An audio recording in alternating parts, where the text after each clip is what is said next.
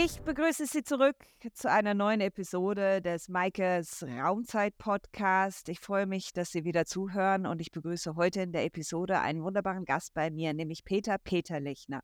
Er ist Gründer von Customer Connection und wir beide sprechen über ein ganz besonderes Thema, ein bisschen auf der Suche nach nachhaltigen Lösungen und zwar tauchen wir ein in das Thema Resilienz, Teamresilienz auch und das Ganze im Kontext von Unternehmen.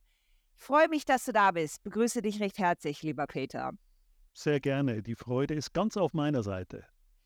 Peter, ich würde dich bitten, dass du dich zum Einstieg gerne den Zuhörerinnen und Zuhörern einmal selber vorstellst. Ja, ich bin der Peter Peterlechner. Ähm, ich bin äh, seit vielen, vielen Jahren in dieser Branche. Ich komme von meinem Hintergrund her eigentlich aus dem Bereich der Pädagogik, der Psychologie, ähm, und äh, was ich an dieser Branche Service Center liebe, ist, die Welt mit gutem Service zu beglücken. Und äh, guter Service hängt auch zusammen mit guter Führung, äh, mit guten Organisationen, mit starken Organisationen, mit starken Führungspersönlichkeiten, ähm, die nicht immer nur ähm, glücklich und happy und ähm, so äh, gute Stimmung ähm, verbreiten, sondern die vor allem auch mit Krisen umgehen können. Und das ist, äh, das ist etwas, was mir einfach Spaß macht. Deshalb bin ich in dieser Branche auch hängen geblieben, die ja von der Dynamik her mit keiner anderen Branche zu vergleichen ist. Ich habe in unserem Intro gesagt, dass wir beide über das Thema Resilienz sprechen werden. Natürlich in der Branche, im Kontext von Unternehmen. Ich würde dich aber, bevor wir in das Thema wirklich eintauchen, bitten, erstmal überhaupt den Zuhörerinnen und Zuhörern und mir auch erstmal einen Rahmen, eine Definition zu geben. Wenn wir über Resilienz sprechen, was verstehen wir darunter? Was heißt Resilienz? Ja, Resilienz, das ist ein Begriff, äh, der hieß früher einfach Widerstandsfähigkeit. Oder das ist äh, so, so neudeutsch, ist das jetzt Resilienz. Ähm, es ist ein Begriff, der aus dem Lateinischen stammt. Da heißt das resiliere, heißt dann wieder zurückspringen und ist eigentlich ein Begriff, der aus der Materialkunde entlehnt wurde, wo er die Eigenschaft eines Stoffes oder eines Materials beschreibt, ähm, wie der nach einer Verformung im Grunde genommen wieder in seine alte Form zurückkehrt. Oder? Das heißt, es ist eine Eigenschaft, die von dem Material das dann belastbar, flexibel ähm, ist und das dann fast unverwüstlich ist. Also je höher diese Resilienz ist oder desto äh, geringer ist dann eigentlich diese Verformung durch Druck oder Zug oder was auch immer. Mhm. So, und, das, mhm. und damit ist das stabil. Mhm. So, und das heißt, Resilienz in diesem Sinne ähm, beschreibt im Grunde genommen die Toleranz eines Systems gegenüber internen oder externen Einflussfaktoren. So könnte man das nennen. Mhm. Ich, ich finde, wenn ich das noch ergänzen darf, dass das ein bisschen ähm, pro, nicht problematisch, aber ich glaube, spannender ist die Definition, die man kennt aus der Forstwirtschaft. Das ist auch ganz interessant. Dort gibt es auch den sogenannten resilienten Wald oder den resilienten Boden, der nach, einer, nach einem Unwetter zum Beispiel oder nach einem Brand oder was auch immer, äh, sich wieder erholt und dann im Grunde genommen wieder ähm, das System zur Verfügung stellt, damit neue Pflanzen, eine neue Vegetation keimen kann. Mhm. In dem Zusammenhang ist das weniger, alles ist wieder so, wie es vorher war, was ja dieser Resilienzprofil aus der Materialwissenschaft irgendwie suggeriert, sondern es ist irgendwie anders. Mhm. Was nicht heißen muss, es ist besser. Ne? Mhm.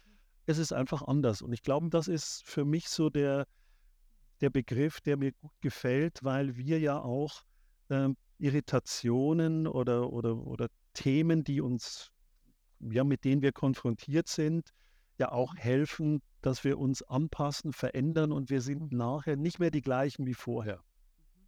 Finde ich sehr spannend, was du sagst, weil ich hatte tatsächlich nach deiner ersten Definition aus der Materialkunde mir überlegt, naja, wollen wir denn eigentlich immer in alte Form zurück? Soll denn immer alles wieder so werden, wie es vorher mal war? Ist das denn überhaupt das Ziel? Oder hm, was ist eigentlich der bessere oder vielleicht, ja, eben zielführendere Weg. Ich hatte ja auch eingangs gesagt, wir suchen nach nachhaltigen Lösungen. Also eigentlich, wie lernen wir mit Neuem umzugehen oder anderem? Oder, Absolut. Ja. Absolut. Oder es geht ja auch, es geht ja auch darum, ähm, die, ich sag mal im weitesten Sinne, die eigene Integrität aufrechtzuerhalten, in welchen Situationen auch immer.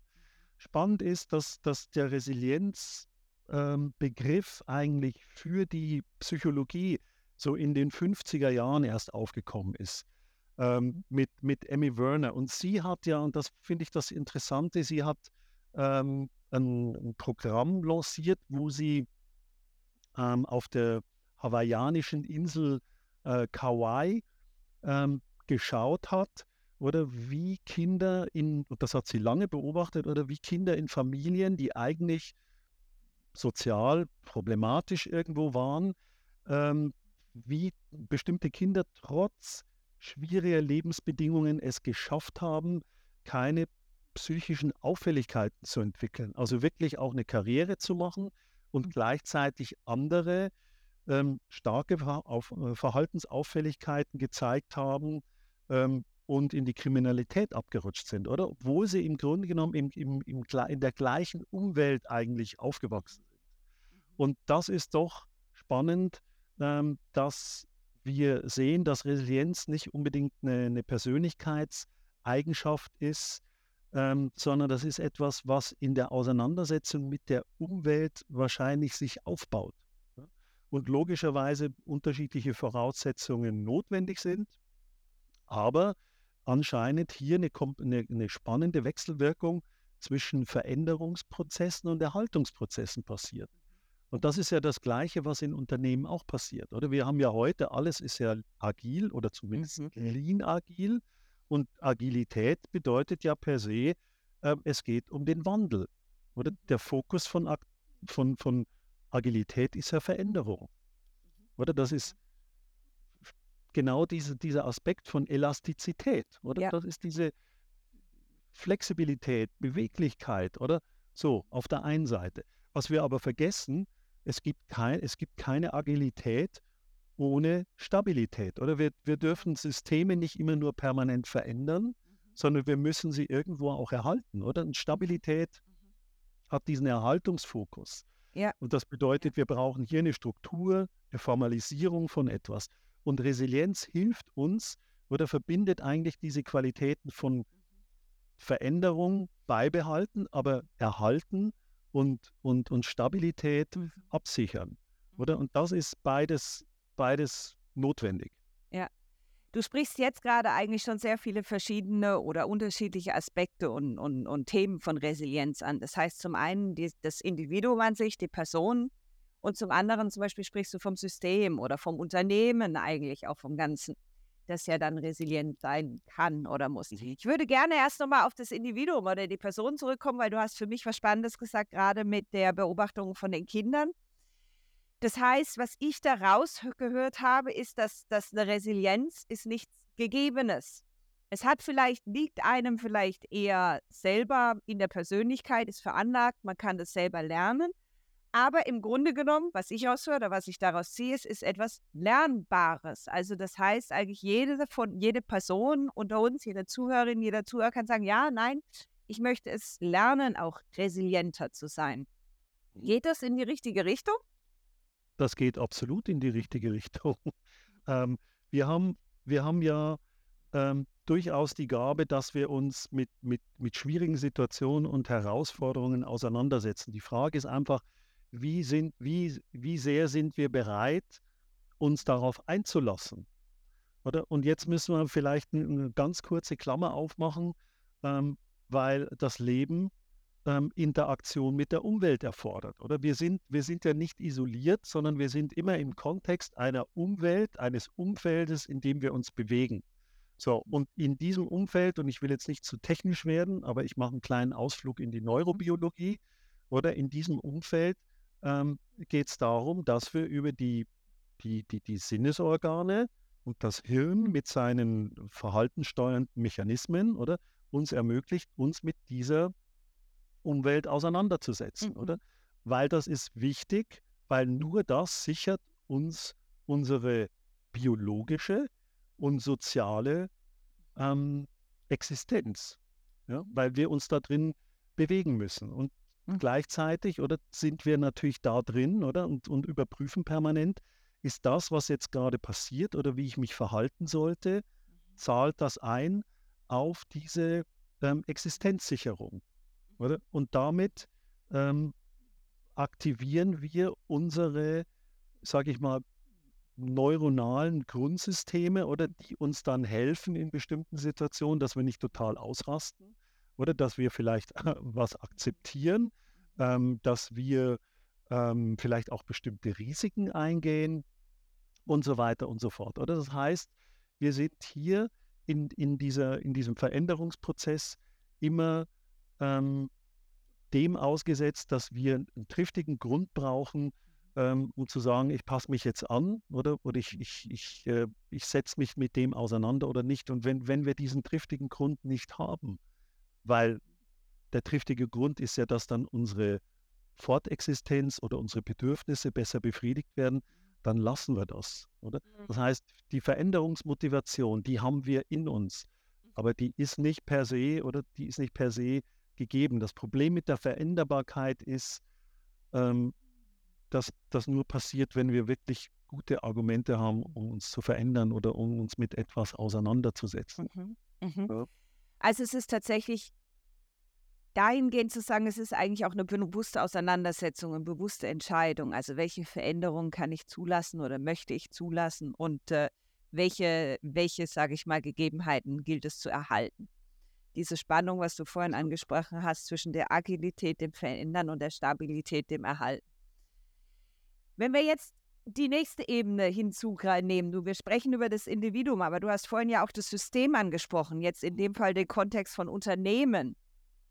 Spielt sich das genauso ab oder wie, wie können wir uns das da vorstellen? Also wir Persönlichkeiten, wir Menschen können uns selber sagen, das ist eine Entscheidung, wir können uns damit auseinandersetzen. Mhm. Wie geht jetzt das Unternehmen das Ganze genau. an? Genau. Also, dass wir uns ja, dass wir uns mit unserer persönlichen Resilienz auseinandersetzen müssen, ist ja schon schlimm genug.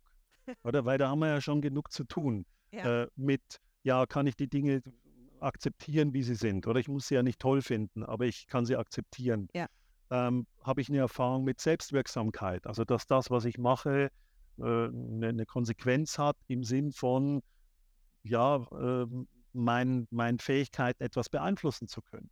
Wir haben das mhm. Thema Optimismus, oder? Also, und zwar Optimismus nicht im Sinne von rosa-rote Brille aufsetzen, sondern das Positive sehen, oder? Und darauf vertrauen, dass sich Dinge auch positiv beeinflussen und verändern lassen und so weiter. Mhm. Impulskontrolle gehört da rein, oder? Ich habe es vorher schon erwähnt, dass wir nicht mhm. gleich total ausrasten, wenn was nicht so läuft, wie wir uns das vorstellen. Wer Kinder hat, weiß, wovon ich spreche, oder? Da sind wir in einem chaotischen System. Wir haben eine Lösungsorientierung oder nicht permanent den Fokus oder die Paralyse im, in, in, im Problem zu, zu haben. Ähm, Empathie gehört mit dazu und so weiter. Also wir haben genügend zu tun, mit, mit, ähm, mit, dem, mit unserem eigenen resilienten Verhalten, oder um emotional stabil zu bleiben, im Jetzt, im Hier und Jetzt zu leben, ähm, überlegt zu handeln, äh, selbstreflektiert zu agieren und so weiter. Tolle Sache. Hm. So. Ja. Und jetzt kommt aber eins dazu, oder? You, and you name it, oder? Mit dem, mit dem Unternehmen. Jetzt kommt noch was dazu. Jetzt kommen nämlich andere Parameter ins Spiel, nämlich eine Organisation mit ihrer eigenen Kultur, ihren eigenen Prozessen, ihren eigenen Strukturen, mhm. ja, ihren eigenen Regeln und mhm. die prallen jetzt im Grunde genommen auf dieses Individuum. Das heißt, wo ist denn das Unternehmen bereit, diese persönliche Resilienz, so wie ich sie pflege, zuzulassen? Oder ja. wo schränkt sie das ein? Oder? Und das sind jetzt genau die Fragen, die uns dann äh, ja im Grunde genommen in eine Auseinandersetzung bringen mit einer Organisation oder in der kleineren Form mit dem Team. Ja. Und, und das macht es äh, ein Stück weit eben spannend.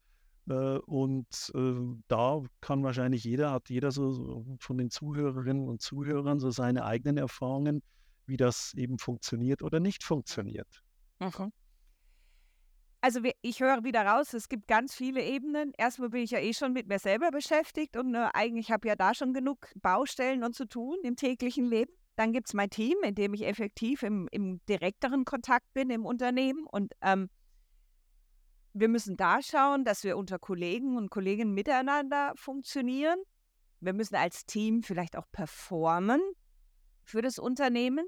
Und dann hast du das Unternehmen. Also einerseits muss das Unternehmen schauen, wie es mit den einzelnen Persönlichkeiten und Teams in sich allein schon nach innen heraus funktioniert. Aber das Unternehmen ist ja dann wahrscheinlich auch wieder externen Faktoren sieht sich gegenüber. Also Inflation, all die Themen, die wir momentan auf, in der Wirtschaft haben und sehen, die das natürlich auch beeinflussen. Das sind ja schon so viele Ebenen und so viele Faktoren. Jetzt würde man ja im ersten Moment denken, oh Gott, das kann ja gar nicht funktionieren, wenn er eine negative Brille aufsetzt, aber es funktioniert ja scheinbar doch sehr gut. Ist es vielleicht doch was, was wir eigentlich alle in uns drin haben, dass wir schauen, dass es funktioniert und dass wir erfolgreich sind und dass es gelingt? Oder ist es unsere Stabilität? Wir wollen erhalten, wir wollen erhalten, wir wollen überleben. Was setzt denn da ein? Oder wie, wie, wie gleist man so viel Komplexität überhaupt auf? Absolut. Also ich, da, da bin ich absolut bei dir. Das ist in uns. Normalerweise ist das in uns. Also ich gehe jetzt nicht auf die neurobiologischen Vorgänge da ein, aber das ist in unserem System. Wir sind, wir lernen von Anfang an schon, schon pränatal mit Stress umzugehen. Mhm. Oder wir, wir, wir, wir lernen pränatal, unmittelbar nachgeburtlich ähm, uns selber zu beruhigen. Ja, wir haben diese Systeme haben wir ähm, in uns drin. Wir, wir, wir sind unterwegs mit, mit, mit Bindungssystemen, mit äh, Impulshemmungssystemen mhm. und so weiter, mit Realitätseinschätzung. Das, das haben wir alles. Ich glaube, der, der, der zentrale Aspekt ist, und ich glaube, das ist heute das Thema, ist, dass wir heute eine viel stärkere Komplexität in unserer Umwelt antreffen. Oder das heißt, wir haben hier Stichwort VUCA-Welt oder Barney-Welt oder haben heute ja zu tun mit, und die Barney-Welt, die liegt mir ein bisschen näher, oder das ist ja so dieses brittle, anxious, nonlinear, incomprehensible. Das heißt, wir haben, wir, wir, wir treffen viele, viele Sachen an, die, die brüchig sind, die, die, die irgendwo uns Angst in uns auslösen, die, die nicht linear sind, die nicht vorhersehbar sind, immer weniger oder die teilweise uns völlig unverständlich sind. Und die Resilienz kann uns helfen, mit dieser Brüchigkeit besser umzugehen. Mhm. Ich glaube, das, das ist für mich der, der zentrale Punkt. Sie, Resilienz ist nicht, der, ist nicht der Masterplan für alles, aber es könnte ein guter, guter Punkt, ein guter Startpunkt sein, um mit um belastbarer zu werden, um widerstandsfähiger zu werden, um weicher zu werden mhm. und um, um agiler zu werden im Sinne von diesem Sweet Spot zwischen Agilität und Stabilität zu haben. Oder weil wenn wir nur agil sind, dann werden wir orientierungslos. Mhm. Oder und wenn wir nur stabil sind, ähm, dann sehen wir die Möglichkeiten gar nicht mehr. Und wenn wir in mhm. diese in diese Beweglichkeit wieder reinkommen, mhm. oder? Die uns aber gleichzeitig zentriert und stabilisiert und am Boden behält, oder dann glaube ich, äh, kann das sehr, sehr gut äh, spielen. Weil heute, wenn wir die, die Arbeitswelt anschauen, dann haben wir in diesen Arbeitswelten ja, das haben wir jetzt ja erlebt, oder viele Belastungen, viele, viele ähm, Faktoren, die uns im Grunde genommen herausfordern permanent. Mhm. Aber statt dass wir jetzt da wie die wie das Kaninchen vor der Schlange da stehen bleiben und sagen, wow, was ist jetzt, ähm, müssen wir verstehen, dass wir auch ähm, uns selber einbringen können und mhm. diese Situation am Arbeitsplatz mitgestalten, oder? Und, und mhm. mitkreieren und mit ähm, entwickeln können. Und ich glaube, mhm. das, das ist das Spannende. Mhm. Und vielleicht noch in dem Kontext, oder ähm, Herausforderungen bewältigen oder heißt ja natürlich im unternehmerischen Umfeld immer auch Produktivität steigern, Produktivität sichern oder und der Ausgangspunkt ist eben, dass wir unser, unseren eigenen Umgang mit Stress und den Stressleveln und den Belastungen, dass wir uns dem stellen. Mhm. Und ich glaube, das anzuschauen, ähm, das ist wertvoll. Ich mhm. merke einfach, wenn ich, wenn ich über dieses Thema spreche mit Führungskräften, mit Entscheidern und so weiter, oder dann, dann haben die natürlich sehr, sehr gerne diesen Produktivitätsfaktor, oder weil sie sagen, ah, jetzt mache ich Teamresilienz, ich mache jetzt Organisationsresilienz und dann ja, sind die Leute nachher produktiver. Mhm. Das sind sie nicht unbedingt, oder? Weil das, sie sind glücklicher vielleicht. Sie sind, sie sind ähm, stabiler. Ja? Und ähm, wenn ich das dann gleichsetze und sage, ich kann da gestärkt im Grunde genommen dann mit meinen Mitarbeitern weitermachen, dann ist das spannend.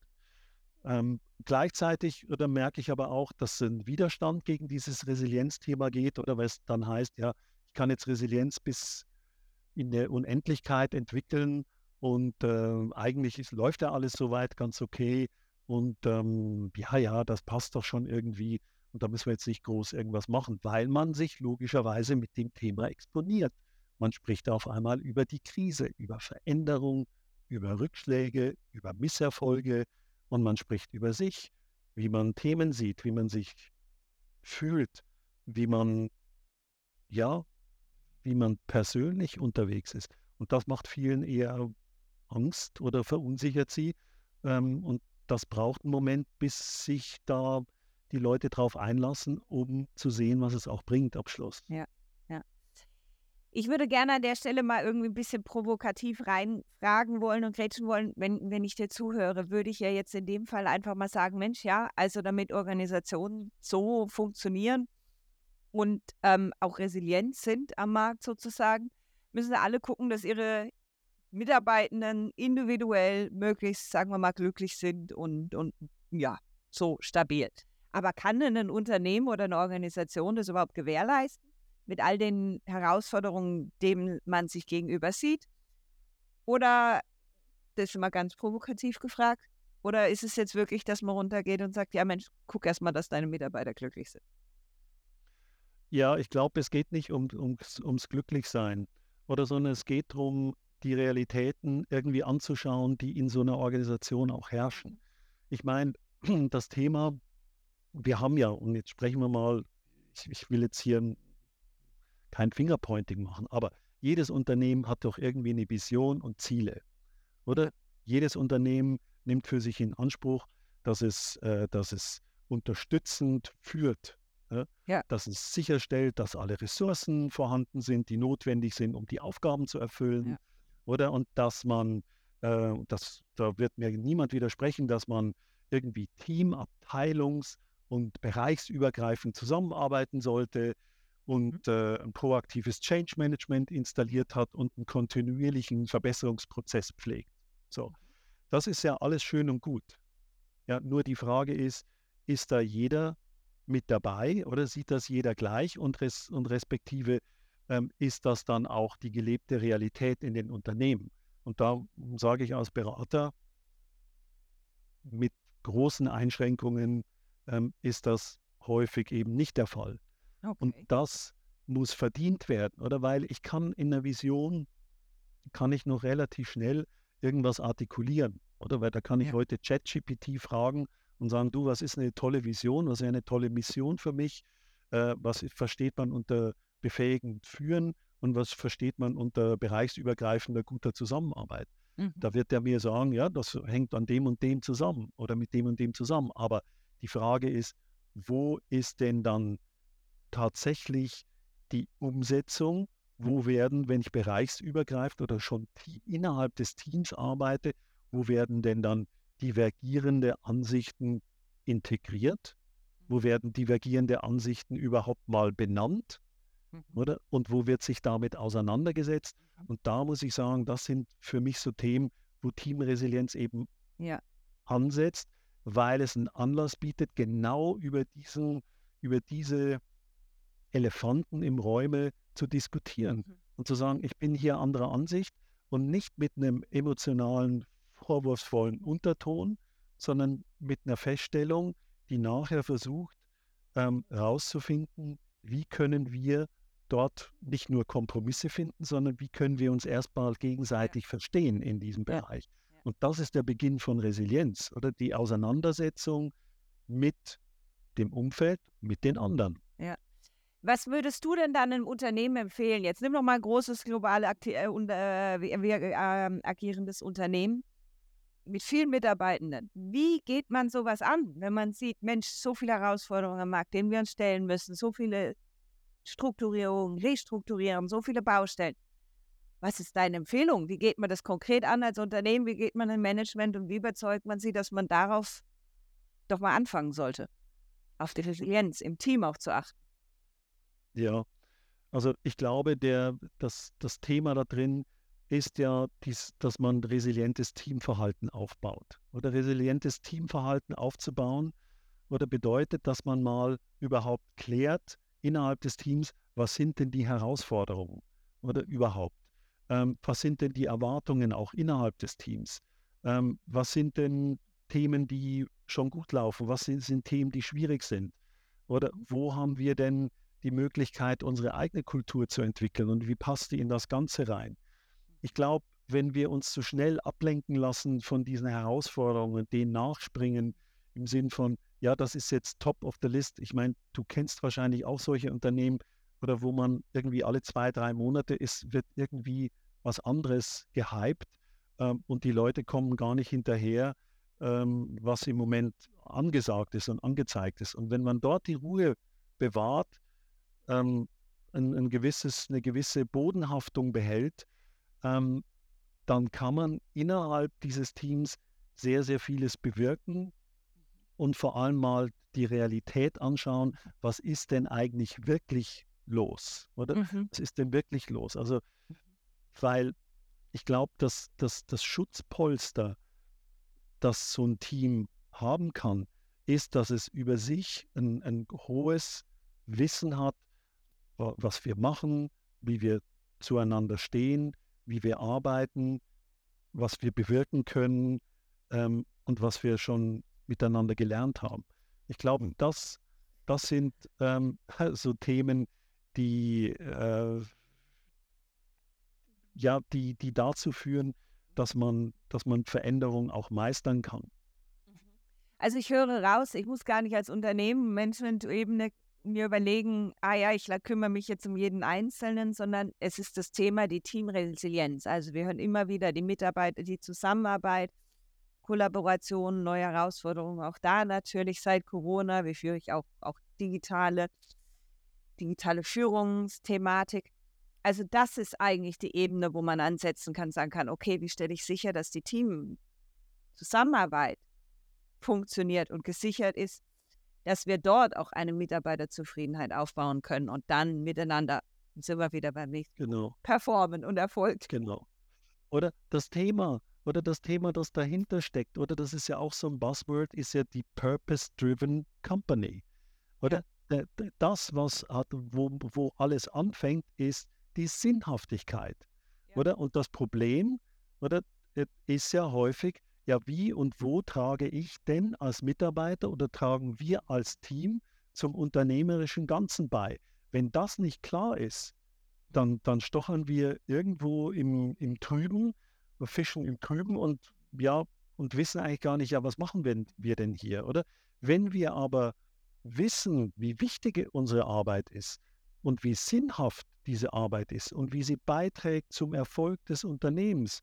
Ähm, und mhm. und die, die Basis ist, dass wir, dass wir mit, mit Freude und mit Erfülltheit und mit einem hohen Energielevel unsere Beiträge leisten, dann ist das eine völlig andere Geschichte.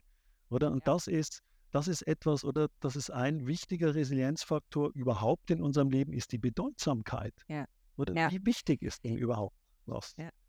Da bringe ich jetzt direkt noch ein anderes Thema auf, das du ansprichst, eigentlich indirekt, ist ja natürlich auch dieser Generationenkonflikt in Gänsefüßchen, wenn man das so nennen darf. Also diese Thematik des Purpose-Driven, die Sinnhaftigkeit meiner Arbeit, wird ja mehr und mehr vorangetrieben und in Frage gestellt von den jüngeren Generationen, also Gen Z, wenn wir das jetzt hier einbringen dürfen. Wie lässt sich das vereinen oder ist da aus deiner Erfahrung heraus, erkennst du da einen Unterschied? In den Generationen und dann natürlich in der Vereinbarkeit? Ja, also ich, ähm, ich erkenne ich erkenn es dort, wo die jüngere Generation aktiv, meiner Meinung nach aktiv, bestimmte Resilienzfaktoren einfach einfordert. Oder? Mhm. Und sagt, ich möchte mich gerne äh, hier angstfrei äußern dürfen zu einem Thema. Oder? Wo vielleicht sag mal, etwas andere Generation sich eher zurückhalten ähm, und äh, im, im, im, im Denken bereits oder und vor allem im Handeln dann eher gehemmt reagieren und sich nicht trauen, Kritik anzubringen. Oder? Und man wirft dann dieser Generation, dieser, dieser Gen Z-Generation vor, dass die da alles kritisiert und dass die da alles auf den Tisch legt und dass die alles äh, irgendwie nicht toll findet. Ah, ich finde das super, oder? Weil die, bin, die geben dem eine Stimme, was doch viele irgendwo für sich denken und sagen, hey, hier, irgendwas funktioniert hier nicht vom Ablauf, mhm. von, der, von den Kompetenzen, von mhm. whatever. Oder? Und das finde ich das Interessante, dass die im Grunde genommen, das wäre dann dieser Faktor der sogenannten psychologischen Sicherheit, dass die das ganz aktiv einfordern. Mhm. Und das finde ich interessant, weil das ist, das ist äh, wirklich, ein, das mobilisiert wirklich diese, diese emotionalen ähm, Potenziale im Team. Und das Spannende ist, wenn ich das dann sehe, oder dass das im ersten Moment mal für viele schockierend ist, aber dann nach und nach alle damit rauskommen und sagen, ja, da haben wir wirklich ein Thema und da sind wir wirklich auch unsicher und so weiter. Und wenn wir, wenn wir das zum Anlass nehmen, dass wir in eintreten in eine lernende Organisation, die immer auch eine angstfreie Organisation ja. ist, dann hat diese Generation einen ganz, ganz wichtigen Beitrag geleistet, ähm, um Ne, diese Organisation voranzubringen. Also ich ja. bin da sehr, sehr großer Fan ja. davon. Ja. Also, dass man eigentlich auch den Raum gibt für offene und ehrliche Dis Dialoge im Team, um sich auch Absolut. damit miteinander lernen zu können und zu wachsen. Absolut. Von daher sind, diese, sind mir diese sogenannten Störenfriede extrem, oder die sind ja immer ein Indikator für, das sind ja so Frühwarnsysteme für, hey, das, da ist irgendwas. Mhm. Oder? Ich liebe die ja eigentlich auch, wenn ich, wenn ich Workshops und Seminare mache, da sind ja immer irgendwelche dabei, die so, die so reinkrätschen mit irgendeinem völlig anderen Thema. Vielleicht ist dieses Thema im Moment wichtiger, oder? Das war, hat, hat äh, früher themenzentrierte Interaktion, oder? Störungen haben Vorrang. Und das, das ist wirklich ein, ein toller Punkt. Mhm. Mhm. Absolut. Dann wäre jetzt meine Frage, wenn wir annehmen, dass vielleicht das Management jetzt doch eher die, die Generation der Babyboomer sind, vielleicht, die das Ganze noch ein bisschen anders sehen oder erfahren oder gelebt haben. Wie überzeugt man sie dann davon, dass, dass es genau diesen Raum braucht und diese Auseinandersetzung, um erfolgreich im Team und dann auch in der Organisation zu wirtschaften und zu arbeiten? Ja, das ist relativ einfach zu machen, oder? Die, da haben wir eine Generation, die ja sehr ähm, ausgerichtet ist auf Klarheit, auf Struktur, auf, auf Systematik und so weiter, oder? Und Klarheit oder, entsteht ja auch ein Stück weit durch die ähm, durch, durch klare Ziele, durch Systematik, aber auch durch Hinterfragen oder durch, durch Überprüfen, durch diese, weil diese ganze Themen, dieser ganze Themenbereich kontinuierliche Verbesserung, Qualitätsmanagement und so weiter, mhm das ist ja etwas, was ähm, ja auch ermöglicht, dass wir uns um Innovation kümmern, dass wir uns um Entwicklung kümmern, dass wir uns um Lernen kümmern. Und wenn wir uns auf das einlassen, dass wir nicht die Besserwisser sind, sondern dass wir andere Erfahrungen haben als die anderen, dann kann da was passieren und dann kann auch ein Dialog entstehen, ähm, wo der gegenseitige Akzeptanz fördert. Ich habe ähm, das Glück oder dass ich im Moment einen, einen Auftraggeber habe mit einem Mandat, wo ich mit sehr jungen Mitarbeitern mhm. ähm, Themen diskutiere oder ich dort in dieses Team reingekommen bin, um denen ein bisschen Bodenhaftung zu geben, aber gleichzeitig extrem froh bin über diese krassen und geilen Ideen, die die teilweise haben, wo ich dann einfach mit ihnen diskutiere, hey, ähm, was glaubst du, wie funktioniert das in der Umsetzung? Sind wir da auf dem richtigen Weg? Hilft uns das wirklich weiter? Zahlt das auf diese äh, Vision und Ziele und Strategie des Unternehmens ein und so weiter? Und das hilft denen auch in einer gewissen Struktur ihre Energie da zu kanalisieren, oder? Mhm. Und ich glaube, wenn wir, wenn wir dort unsere Plätze einnehmen, im Sinne von, wo gehört was hin, oder vielleicht die, die, die jungen Wilden, die aber tolle Ideen haben, die innovativ sind, die kreativ sind und so weiter, was nicht heißt, dass das die Alten nicht auch sein könnten. Aber die, die, die Älteren, die vielleicht eher Struktur und, und, und Halt und Bodenhaftung geben, dann sind wir doch mega erfolgreich. Ich meine, das war ja immer so. Das war ja auch in den Sozialverbünden vor ein paar hundert Jahren so, in dem Dorf und so weiter. Das, du hast dort einfach ein gewisses Erfahrungswissen, ähm, das du anzapfen kannst und nutzen kannst, ohne dass du gleich immer hergehst und mit der Erfahrungskeule jegliche Kreativität erschlägst.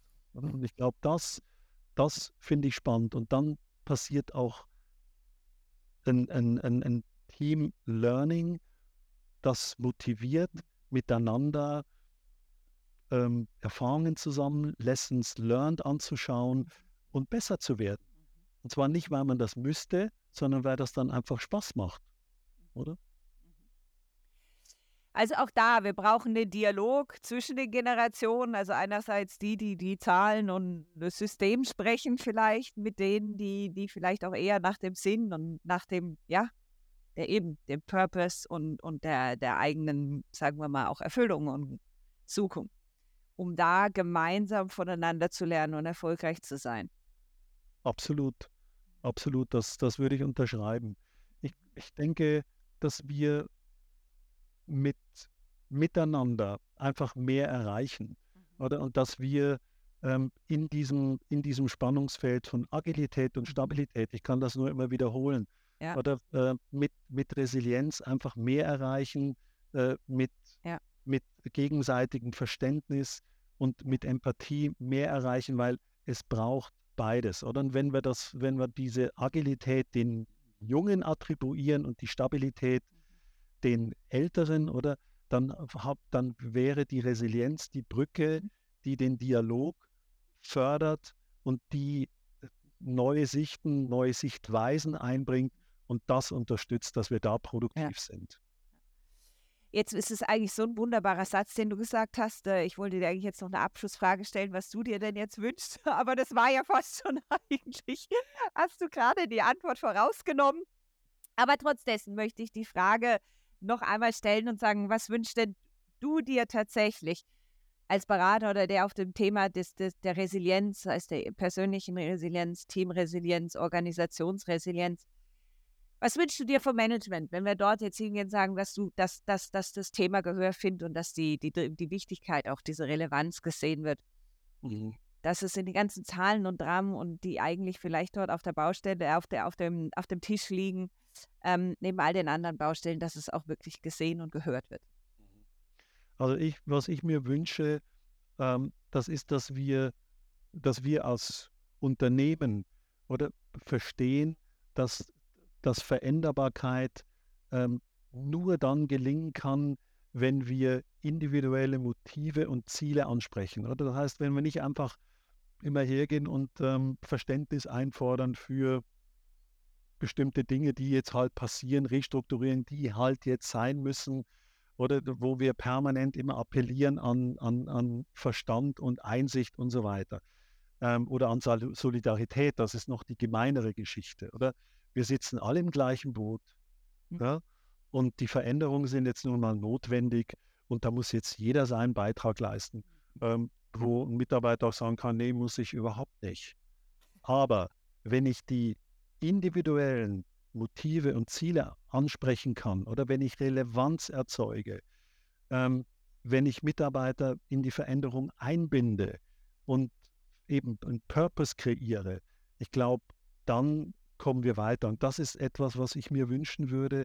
ähm, dass man nicht immer so auf der Suche nach dem Perfekten ist, dass man nicht immer äh, das Gefühl hat, es dadurch, damit, dass es gedacht ist, ist es auch schon gleich getan, sondern dass man sich dafür Zeit nimmt und dass man auch wie den ähm, Handschuh aufhebt, äh, der einem da sagt, ja, aber warum soll ich denn das machen? Was bringt mir denn das als Mitarbeiter? Und das ehrlich beantwortet. Mhm. Ähm, ich habe wirklich das Glück, mit, mit, einem, mit einem sehr, sehr wunderbaren Kunden zusammenzuarbeiten, der sich dieser Herausforderung stellt und der in dem ersten Schritt auch in seinem Teamresidenzprofil gesehen hat, wow, da sind einige Bereiche, die rot sind.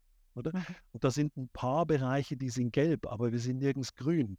Und der sagt, und genau dieser Prozess ist jetzt für mich wichtig, um Bedeutsamkeit zu erzeugen und um dieses Mhm. Team weiterzubringen, oder? Weil, weil, es, weil wir sonst einschlafen und so tun, als ob alles irgendwie ganz toll wäre. Und das ist ja auch so eine, so eine Geschichte. Und ich glaube, die, die, die, die tolle Sache dabei ist, und da bin ich ganz, ganz großer Fan von Seligmann, ist dieses, dieses, dieses, dieses menschliche Wohlbefinden, oder? Und zwar als Mensch in den Mittelpunkt zu stellen. Nämlich, dass wir positive Emotionen erleben können. Er hat also diese fünf Faktoren, diese fünf Pfeiler oder wie man die nennt, ähm, eben äh, positive Emotionen erleben, Engagement zeigen zu können und die Möglichkeit zu haben, sich in etwas Größeres einzubringen mit seiner Energie und Kraft, sich als Teil zugehörig zu fühlen zu einem Netzwerk, Mhm. Sinnhaftigkeit zu erleben und was zu erreichen und was zu verwirklichen. Und wenn wir diese, diese Sinnhaftigkeit wieder zurückbringen, diese Faktoren mal ganz nach vorne stellen ähm, in den Unternehmen, dann glaube ich, ähm, sind das super spannende Unternehmen, die auch Mitarbeitende anziehen. Und da würde ich meine Hand ins Feuer legen, die auch super gut performen. Mhm. Ich danke dir, lieber Peter, für das wunderbare Gespräch. Ich äh, hoffe, dass wir für Sie, liebe Zuhörerinnen und Zuhörer, mit diesem Gespräch vielleicht den ersten Anstoß oder die Bestätigung vielleicht geben konnten, dass Sie das Thema mitnehmen für sich. Denken Sie darüber nach, ähm, wie es vielleicht bei Ihnen im Team oder mit Ihrem Vorgesetzten, Ihrer Vorgesetzten ist. Besprechen Sie es an. Nehmen Sie den Mut, wie wir gerade auch gehört haben, mit tatsächlich diesen Dialog anzustoßen und vielleicht bei sich im Unternehmen, im Team oder auch für Sie persönlich diesen Raum für den Dialog und die Auseinandersetzung zu lassen und miteinander zu wachsen und zu lernen. Ich danke dir, Peter. Für mich war es wirklich extrem spannend und ich hoffe, wir konnten damit den ersten Anstoß auch wirklich jetzt geben oder weitere Anstöße und Impulse geben, das Thema voranzutreiben und äh, ja, auch zuzuhören und gemeinsam zu lernen. Ich danke dir, Maike. Vielen Dank.